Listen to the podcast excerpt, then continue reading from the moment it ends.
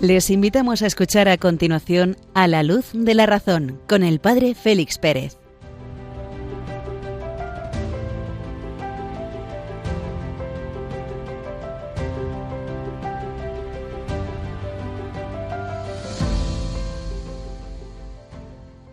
Muy buenas noches, queridos amigos de Radio María, a la luz de la razón.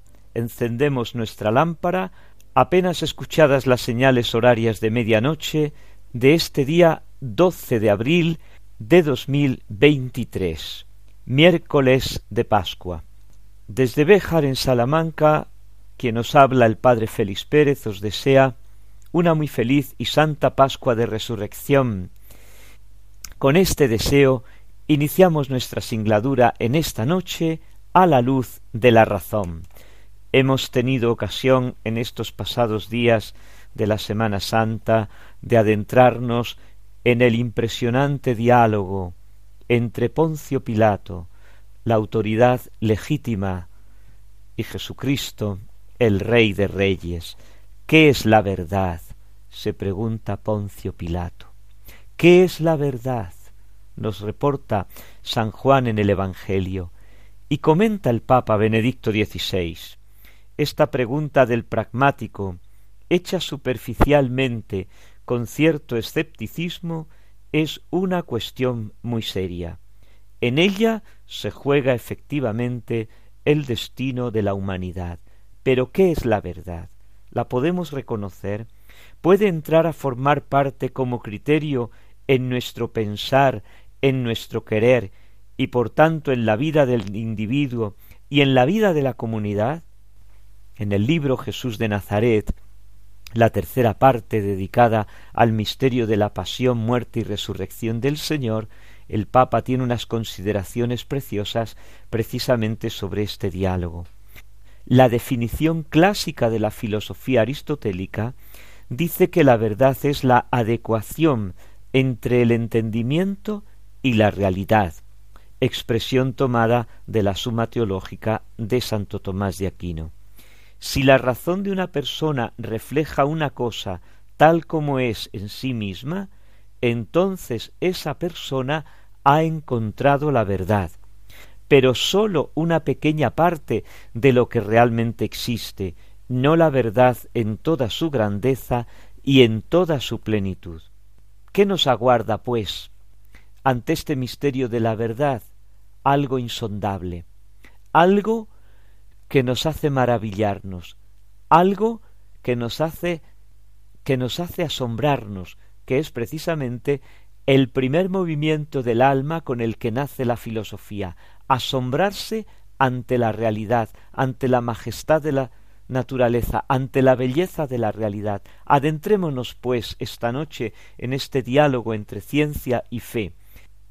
Adentrémonos, pues, esta noche encendiendo la pequeña lámpara de la razón. Unos momentos musicales y abordamos la primera parte del programa.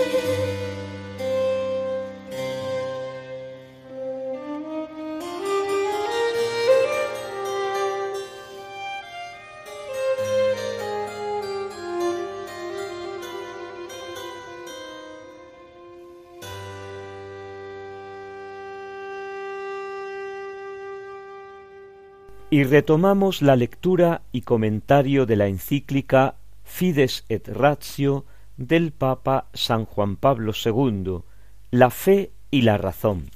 Nos habíamos quedado en el último programa hacia la mitad del número 33. Habíamos considerado con el Papa que la búsqueda de la verdad no es una empresa individual, no es algo que comienza y termina en una persona concreta. Yo, buscador de la verdad, para encontrarla, tengo que salir de mí mismo, no sólo confrontándome con la realidad que me circunda, sino aquello que es más interesante todavía, confrontarme, dialogar con el hermano, con el semejante a mí, porque sólo en la intersubjetividad, uno con otro, es donde se puede avanzar en la búsqueda de la verdad. No se ha de olvidar que también la razón necesita ser sostenida en su búsqueda por un diálogo confiado y una amistad sincera. La intersubjetividad, el yo con el tú, tiene un clima donde se desarrolla esa búsqueda de la verdad, que es el diálogo confiado y la amistad sincera. El clima de sospecha y de desconfianza que a veces rodea la investigación especulativa olvida la enseñanza de los filósofos antiguos, quienes consideraban la amistad como uno de los contextos más adecuados para el buen filosofar. La soledad no es muy buena consejera, la desconfianza tampoco, y la sospecha menos. Entre líneas podemos releer una llamada del Papa a los filósofos de la sospecha. ¿Quiénes son estos filósofos? ¿Quiénes son estos padres, estos maestros de la sospecha? Paul Ricoeur, este filósofo del siglo pasado, siglo XX, alude por primera vez a la expresión maestros de la sospecha en su libro Freud una interpretación de la cultura. Y bajo esta denominación de maestros de la sospecha, agrupa a tres pensadores nacidos en el siglo XIX, Marx, Nietzsche y Freud. Los tres, aunque desde distintos puntos de vista, afirma Ricoeur, habrían considerado a la conciencia humana, la conciencia personal, como una conciencia falsa, de la cual hay que sospechar. Ya no sospechamos del mundo exterior a nosotros desde Kant, que se nos hace incognoscible, sino que ahora nos adentramos también en nuestro interior y también sospechamos de nuestro interior, de la propia conciencia. El clima de sospecha y desconfianza que a veces rodea la investigación especulativa no ayuda entorpece a la búsqueda sincera de la verdad. ¿Por qué? Porque la verdad lleva como una especie de atmósfera en torno a, en torno a ella que solamente penetrando en esa atmósfera podemos llegar a la verdad. Y esa atmósfera es el diálogo, la confianza, la amistad, la sinceridad. Diálogo confiado, amistad sincera. Y el Papa en esta búsqueda de la verdad en intersubjetividad apela al testimonio de los filósofos antiguos. Una vez más, el mundo clásico se convierte en maestro para nosotros. El gran descubridor de este mundo interior, el gran descubridor de la intersubjetividad, es precisamente Sócrates. Sí, Sócrates, el maestro de Platón en ese diálogo que Sócrates va realizando con su, interlocutor para traerle a la verdad, para hacer que dentro de él aflore la verdad. Diálogo que después va a reproducir el discípulo Platón en sus clases en la academia y en su ropaje literario, los famosos diálogos de Platón. y el discípulo de este Aristóteles lo va a adoptar también como método de enseñanza en el liceo, caminando entre los jardines, en diálogo entre maestro y discípulos, la búsqueda de la verdad en diálogo.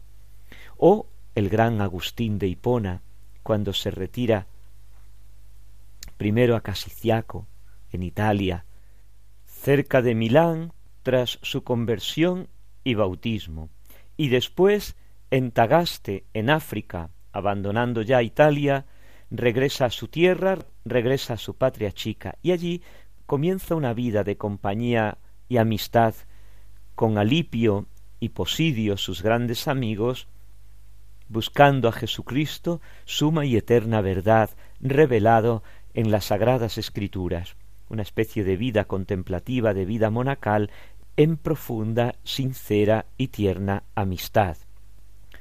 Por aquí es por donde el Papa quiere que caminemos en la búsqueda de la verdad. Y continúa diciéndonos, de todo lo que he dicho hasta aquí, resulta que el hombre se encuentra en un camino de búsqueda humanamente interminable. Búsqueda de verdad y búsqueda de una persona en la que fiarse.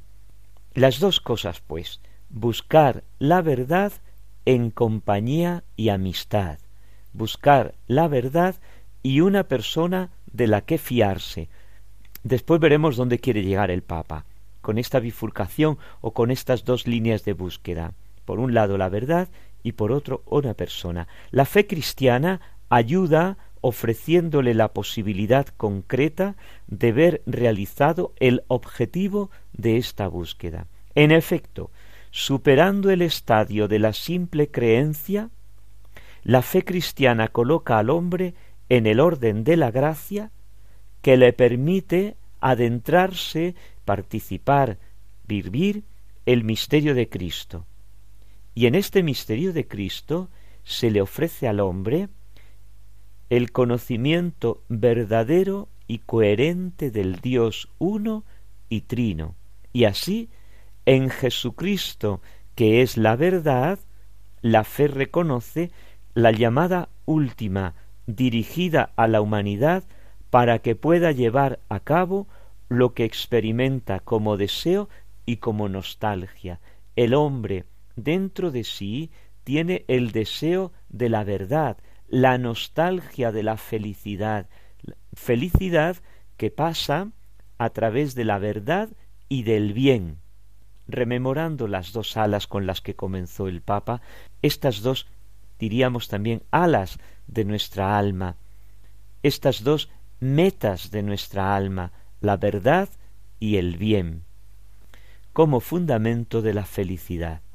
Y esta búsqueda de la verdad, del bien, de la felicidad, se hace en compañía. Y precisamente al hacerse en compañía nos encontramos que Jesucristo, persona divina, con dos naturalezas, divina y humana, Jesucristo en su humanidad, sale a mi encuentro como hombre verdadero, me toma de la mano el que es la verdad y me conduce hacia él, hacia su misterio, que es la verdad plena, aquella que todo hombre dentro de sí aspira a conocer, aspira a vivir, aspira a poseer.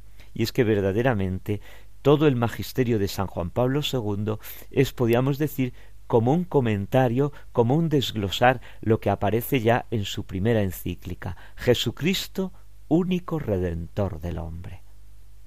Continúa el Papa introduciéndonos en el punto siguiente, el punto treinta y cuatro.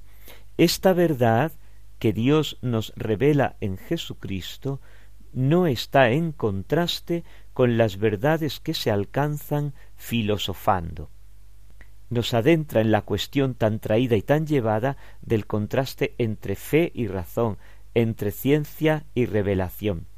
¿Por qué no hay contraste? Más bien los dos órdenes de conocimiento, la razón y la fe, la ciencia, la revelación, conducen a la verdad en su plenitud.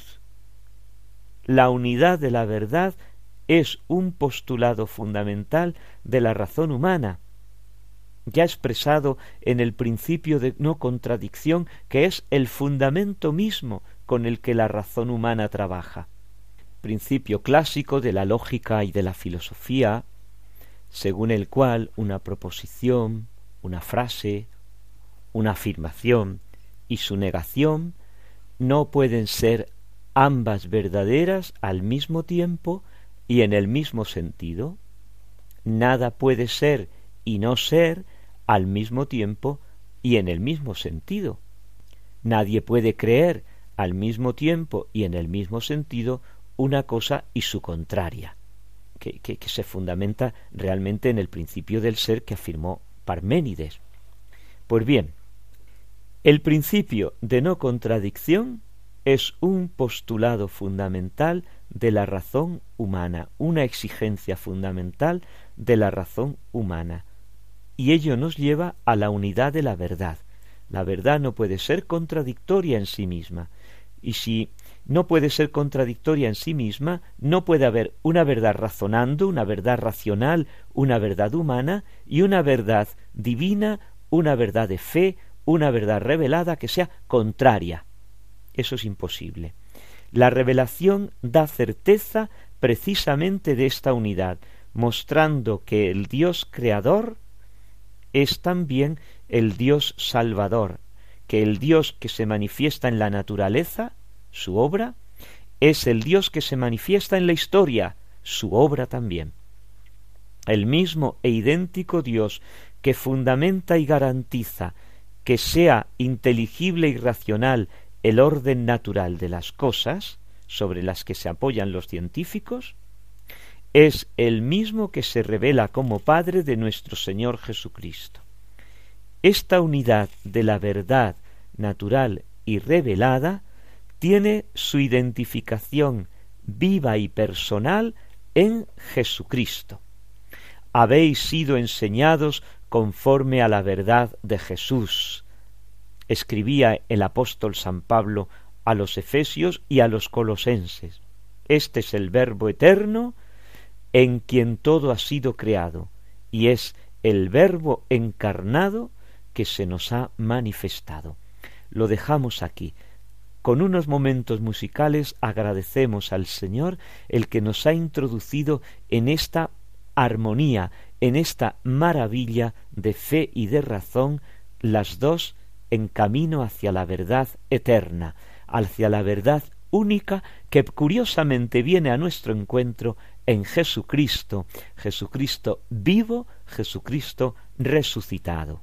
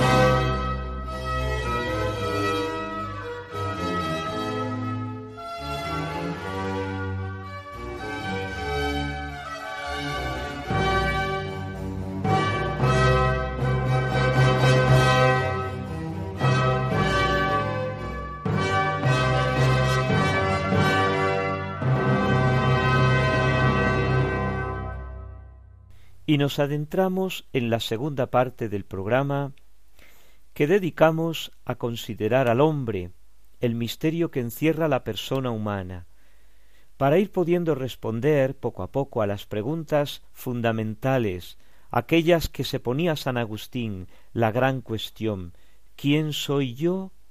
¿Qué pinto aquí? ¿Qué tengo que hacer? ¿Qué sentido tiene mi vida? ¿De dónde vengo? ¿Hacia dónde voy? Preguntas que todos en algún determinado momento de nuestra vida nos ponemos y nos tenemos que responder. Habíamos visto en todos estos días pasados cómo el hombre habíamos visto en todos estos días pasados cómo el hombre conoce, es decir, cómo la interioridad, nuestra interioridad, se abre a un mundo exterior a nosotros. El conocimiento forma parte de la apertura del ser.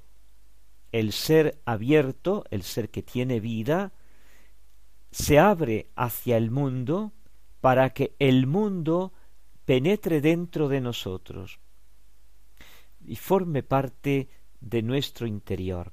¿Cómo? A través del conocimiento. ¿Y para qué necesitamos nosotros que el mundo exterior a nosotros entre dentro de nosotros? Para completarnos, porque nosotros todos los seres vivos son incompletos. Es curioso, vamos a ver si entendemos esto. Una piedra es completa en sí misma. Un mineral es completo en sí mismo. Tienen sus interacciones físico-químicas, pero es completo en sí mismo, podíamos decir. Carece de vida, aquel concepto que vimos en los primeros programas. La vida es ese misterio que hace que los seres incompletos tiendan a completarse, a permanecer en el tiempo, de modo individual, cada uno o en la propia especie, a través de la reproducción. Y esto en el nivel más básico, que es el mundo vegetal, en el nivel un poco más complicado, que es en el mundo animal, y en el nivel hipercomplicado, que es en el mundo humano, en el de los seres humanos, en el de las personas.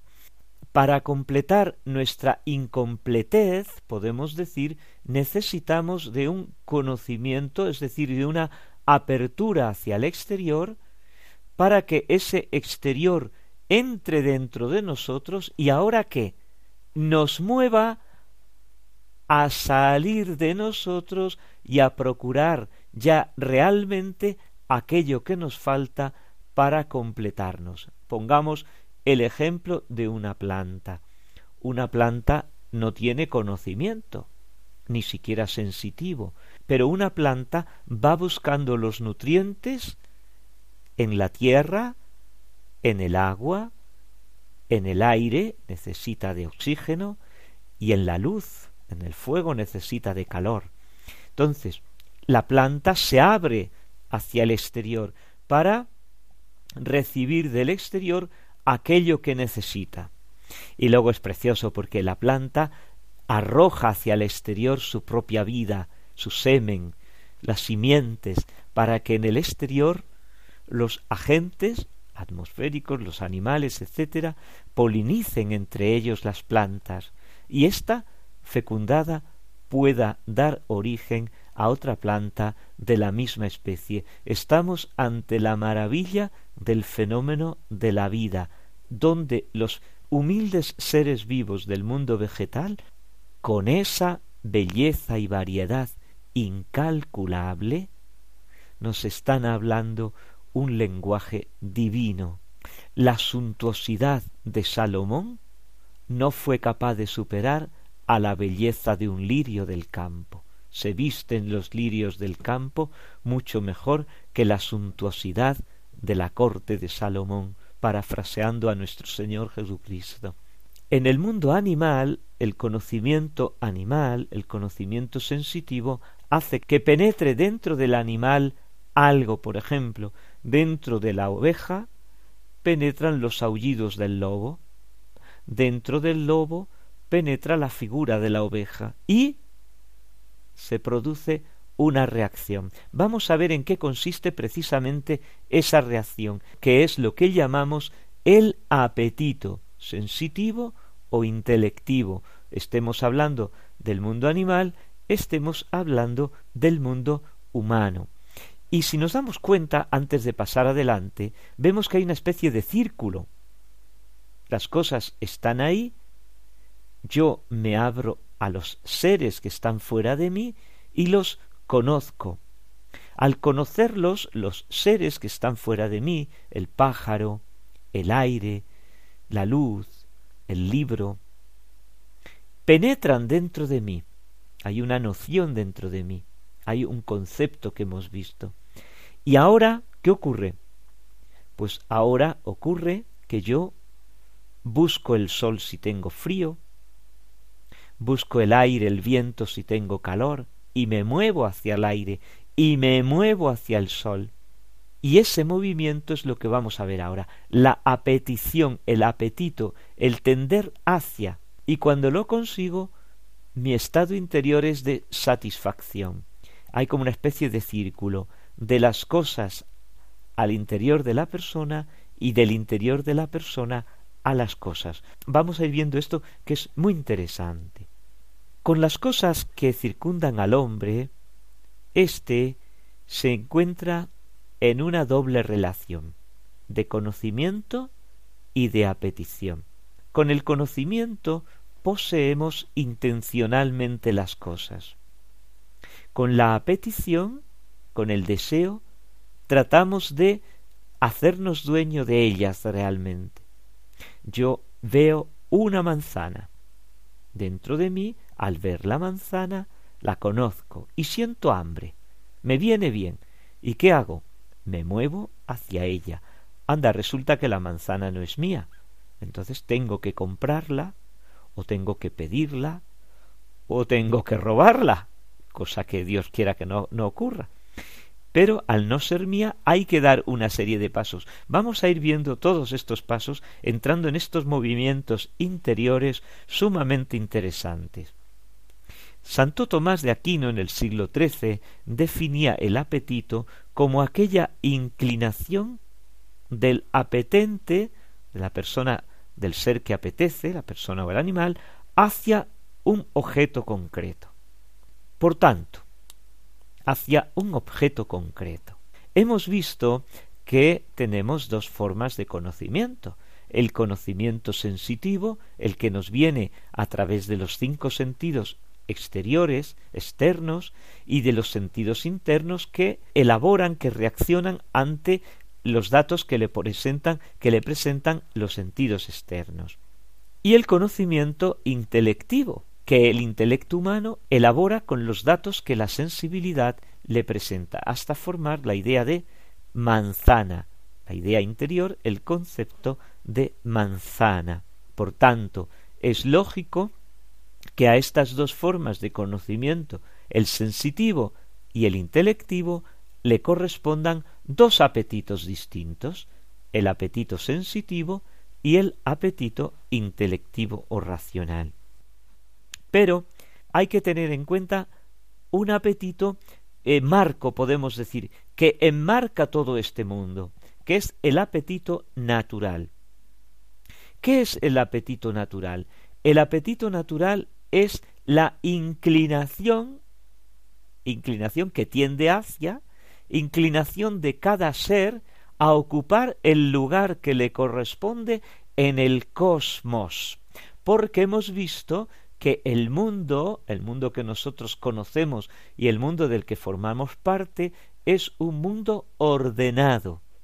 Tiramos una piedra hacia abajo, insuflamos aire en un globo y lo soltamos hacia arriba. Es un mundo ordenado, tiene unas coordenadas, tiene unas leyes físicas, unas leyes químicas que se respetan siempre y que cuando no se respetan hay que buscar el motivo. Esto es el cosmos la palabra griega que precisamente nos delimita, nos define un mundo ordenado, en el que cada cosa ocupa su lugar. Un lugar para cada cosa y una cosa para cada lugar. Pero claro, cada cosa no está en su lugar. Y de ahí viene lo que podríamos llamar, en esa primera evidencia que veían los griegos, el movimiento, el movimiento de traslación, el movimiento físico, el movimiento más evidente. Yo tengo en mi mano ahora mismo un... Yo tengo en mi mano ahora mismo, por ejemplo, un bolígrafo, le dejo caer y cae hacia el suelo. Suelto de la mano y cae hacia el suelo. Este movimiento natural, este apetito natural, le corresponde a cada ser. Cada ser tiende naturalmente hacia un lugar. A las formas naturales corresponden inclinaciones naturales y todo ello según el principio que enuncia Santo Tomás. A cada forma le corresponde una cierta inclinación entendido por forma el principio que cada ser tiene que le hace distinto de los demás seres. La forma de la manzana no es la forma exterior que también, sino lo que hace que la manzana sea manzana. La forma de, un bolígrafo, pues hace que, que, sea que esto un bolígrafo. Luego estará la materia de lo que está hecho. ¿no? Fíjate que son términos profundamente filosóficos que cuando veamos la metafísica los delimitaremos, pero que forman parte del lenguaje común que empleamos constantemente, porque el hombre es, lo quiera o no lo quiera, el animal metafísico. A cada forma le corresponde una cierta inclinación, y así, por ejemplo, a las formas naturales le corresponde la inclinación natural, la tendencia hacia el agua hacia abajo, el aire hacia arriba, así de sencillo. El apetito natural llamamos esto.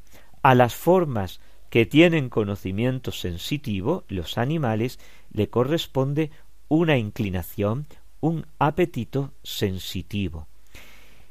Y a las formas dotadas de conocimiento intelectivo, a los hombres, le corresponde una inclinación, un apetito intelectivo o racional, que llamamos voluntad. ¿Qué es la voluntad? el apetito propio de la persona humana.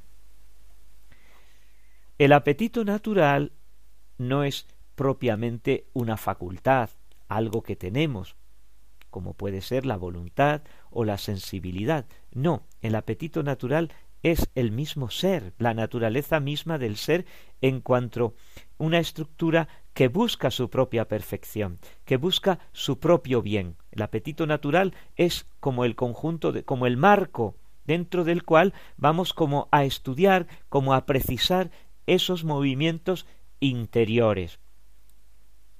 En el apetito natural, eh, que le corresponde al todo, entran la inteligencia, la voluntad, la sensibilidad.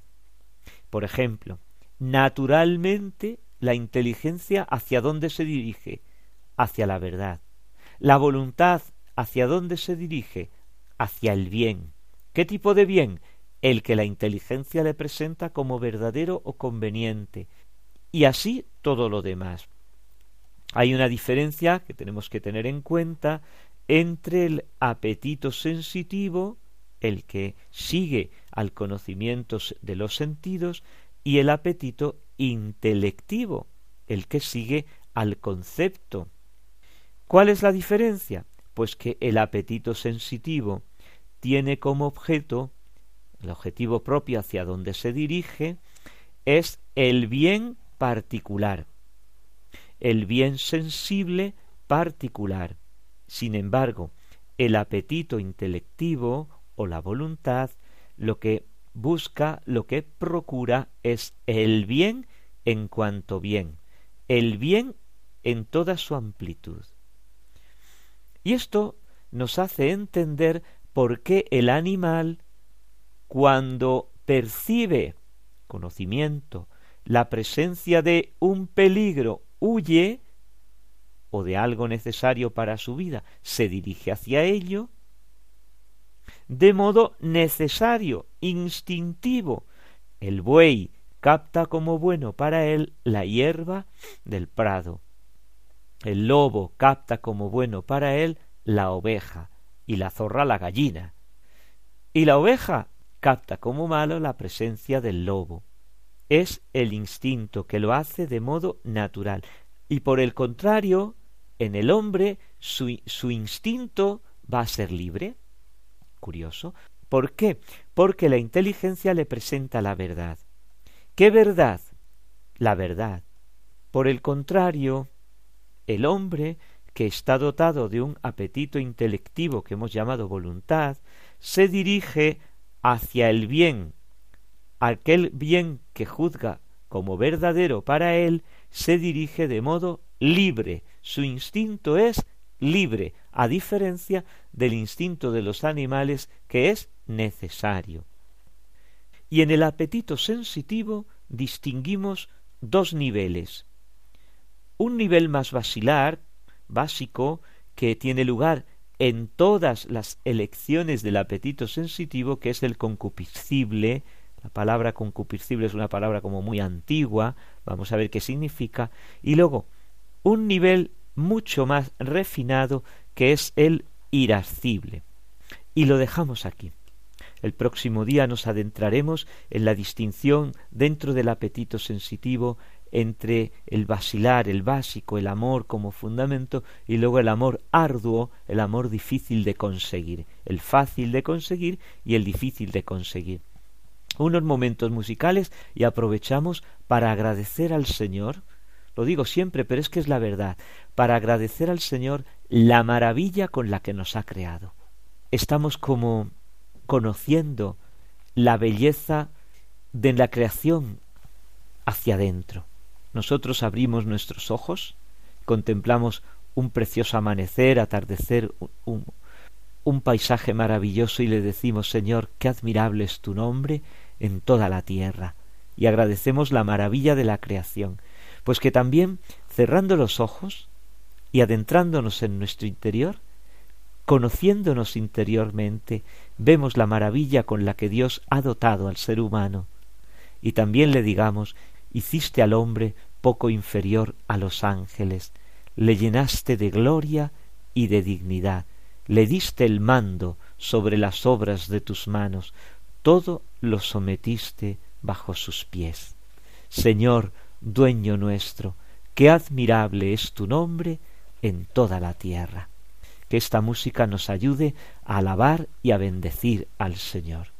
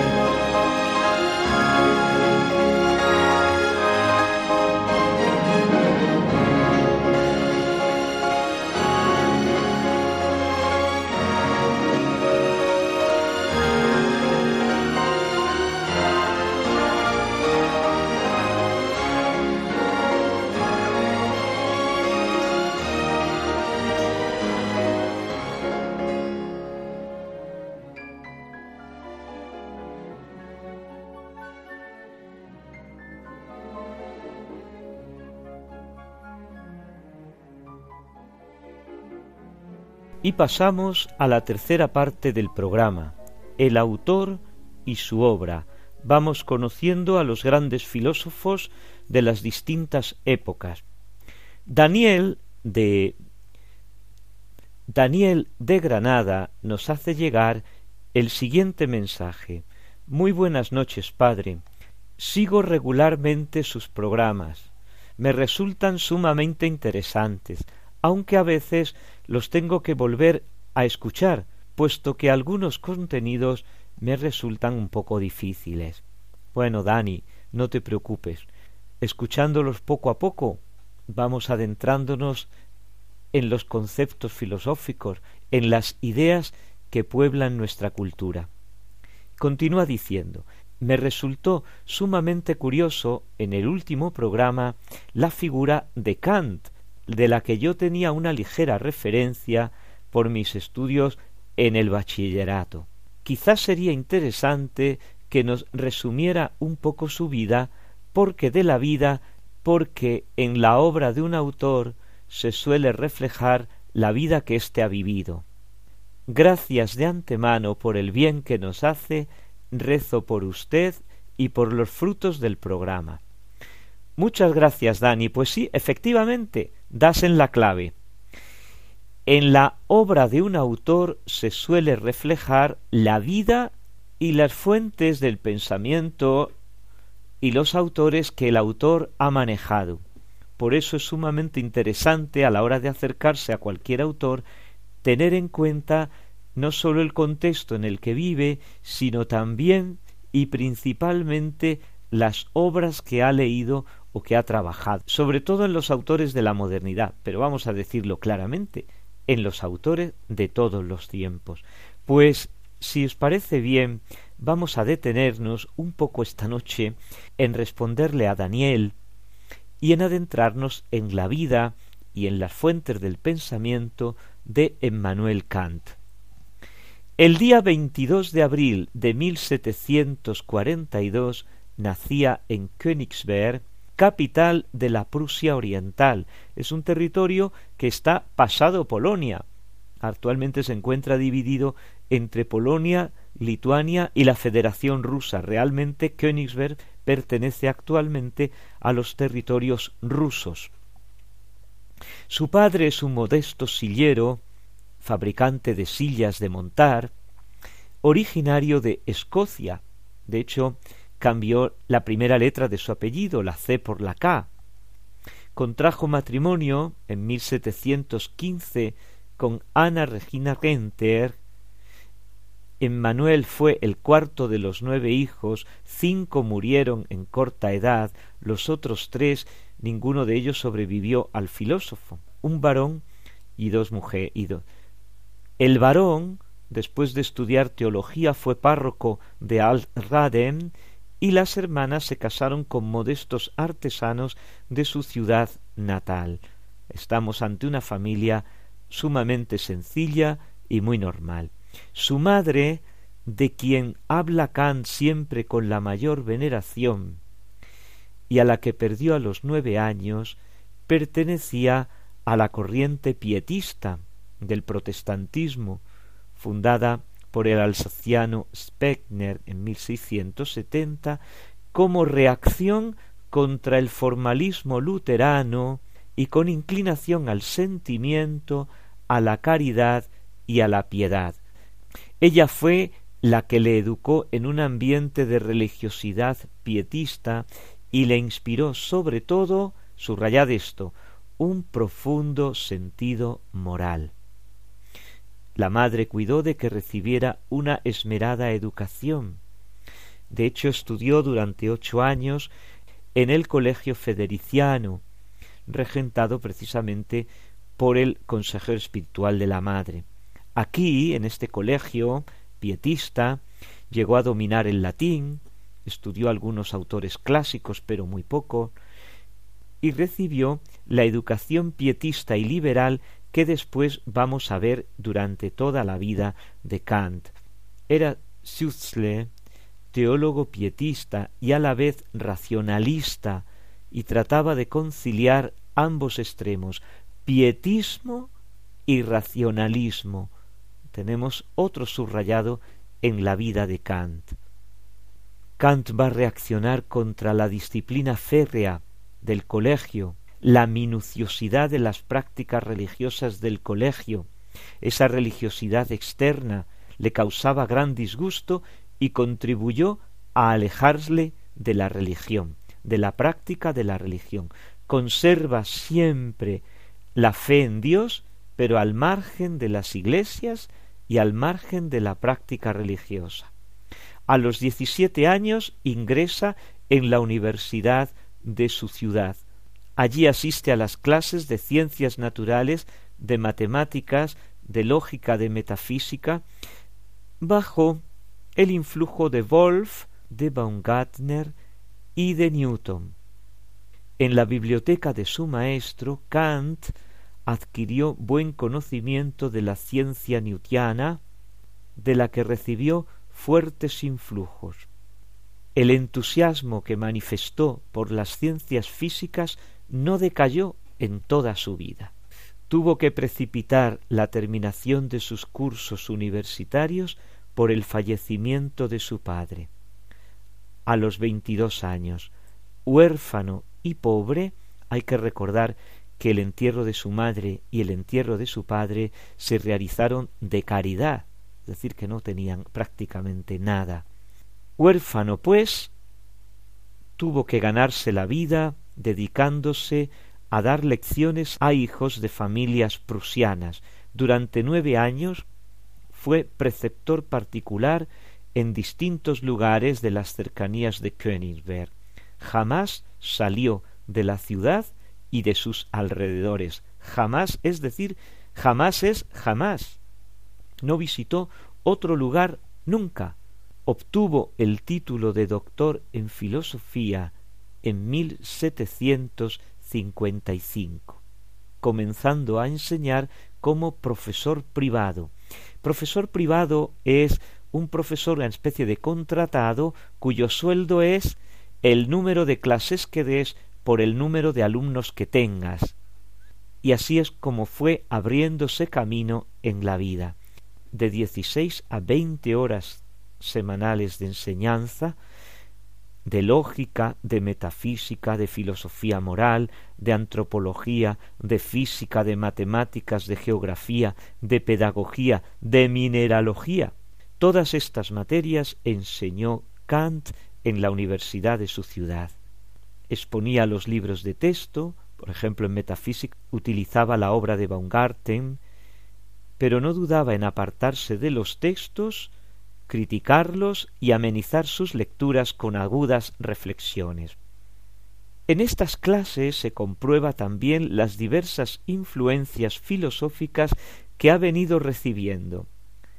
En pos del racionalismo dogmático de Leibniz y de Golf, del entusiasmo por Newton, de las ciencias físicas, la lectura de Locke y de Hume le llevó a la orilla inglesa del empirismo. Jamás leyó en inglés, no lo conocía, sólo las traducciones al alemán. Su lectura de Hume hacia 1762 despertó a Kant, según confiesa él, de su sueño dogmático, haciéndole dar a sus investigaciones una dirección completamente nueva. Si a ello añadimos la lectura de Rousseau con el contrato social y el Emilio, ya tenemos las influencias, ya tenemos los maestros, ya tenemos las raíces del pensamiento de Kant. En estos años de su docencia privada se había ganado un prestigio y una popularidad como profesor, pero sólo en 1770, a los cuarenta y cinco años, obtiene el nombramiento de profesor ordinario de lógica y de metafísica. Su vida queda definitivamente asegurada y liberado ya de las estrecheces económicas, se puede dedicar con holgura a una reflexión profunda y a la gestación lenta de su sistema. Y tenemos aquí diez años de un silencio, esta década de silencio en la cual él va a reflexionar él va a componer su sistema. A esta década le va a venir la siguiente, la etapa o periodo crítico que llaman los estudiosos de Kant, donde va a desarrollar su gran labor filosófica, que son las grandes publicaciones. 1781 La crítica de la razón pura, 1783 los prolegómenos para toda metafísica futura, 1785 los fundamentos de la metafísica de las costumbres, 1788 la crítica de la razón práctica, 1790 la crítica del juicio y 1793 la religión dentro de los límites de la pura razón vemos cómo en esta década está concentrada toda su gran producción filosófica. Un episodio vino a turbar la metódica y sencilla vida del filósofo. El rey Federico Guillermo II, sucesor de Federico el Grande, había restringido la libertad de imprenta, sometiendo a la censura previa las publicaciones de carácter religioso. Con motivo de la segunda edición de la religión dentro de los límites de la razón, y pese a haber obtenido la censura previa, Kant recibió una carta severa del ministro Wellner en la que expresaba el desagrado del rey por las ideas contenidas en este escrito, que desfiguraban y despreciaban los principios fundamentales de la escritura y del cristianismo, y le prohibía enseñarlas en adelante bajo pena de sanciones.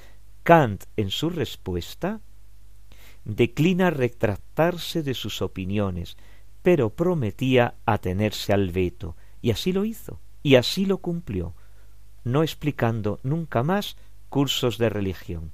Pero a la muerte del rey, y restauradas las libertades de imprenta, se consideró desligado de la prohibición y publicó uno de sus últimos escritos, El conflicto de las facultades, en que reivindica la libertad de expresión y discute la relación entre filosofía, teología y la razón crítica. En 1797 Kant hubo de abandonar la cátedra a causa de su vejez. En los últimos años cayó en debilidad senil que le fue privando gradualmente de la vista, de la memoria, de la palabra. Tras una lenta agonía y casi momificado, muere el 12 de febrero de 1804 a la edad de ochenta años de edad en uno de sus raros momentos de lucidez mental para que veamos la calidad humana de este filósofo. Pocos días antes de morir había confiado a algunos amigos Señores, yo no temo la muerte y sabré morir. Os aseguro delante de Dios que si escuchase que si siento que esta noche he de morir, alzaré las manos juntas y diré bendito sea Dios. Pero si un demonio maligno se plantase allí delante de mí y me susurrase, ¿tú has hecho infeliz a un hombre? Oh Dios mío, entonces sería otra cosa. En esta anécdota se puede resumir la finura de alma, la finura de alma que quizá otro día tengamos que ver. Hemos delineado tan solo algunos rasgos de su biografía para poder después, cuando abordemos el pensamiento, extraer algunas consecuencias, algunas conclusiones sumamente interesantes, sabiendo que a partir de Kant la filosofía, la historia del pensamiento y la cultura tienen una serie de claves que hay que conocer, que hay que ligar a Kant, que hay que desentrañar para captar la profundidad y para saber navegar y orientarnos en la cultura contemporánea. Unos momentos musicales y concluimos ya el programa de esta noche.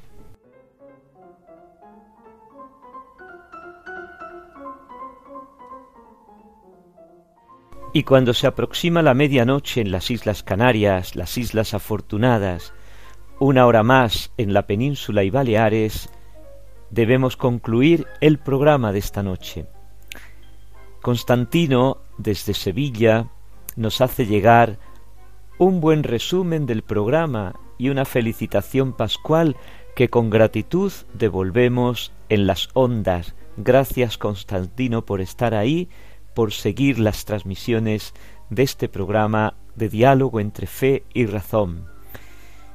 Y también los demás oyentes, gracias y feliz y santa Pascua. Podemos continuar nuestro diálogo en el correo electrónico a disposición de los oyentes a la luz de la razón arroba radiomaria.es. Que Dios les bendiga. Santa noche. Ave María Purísima.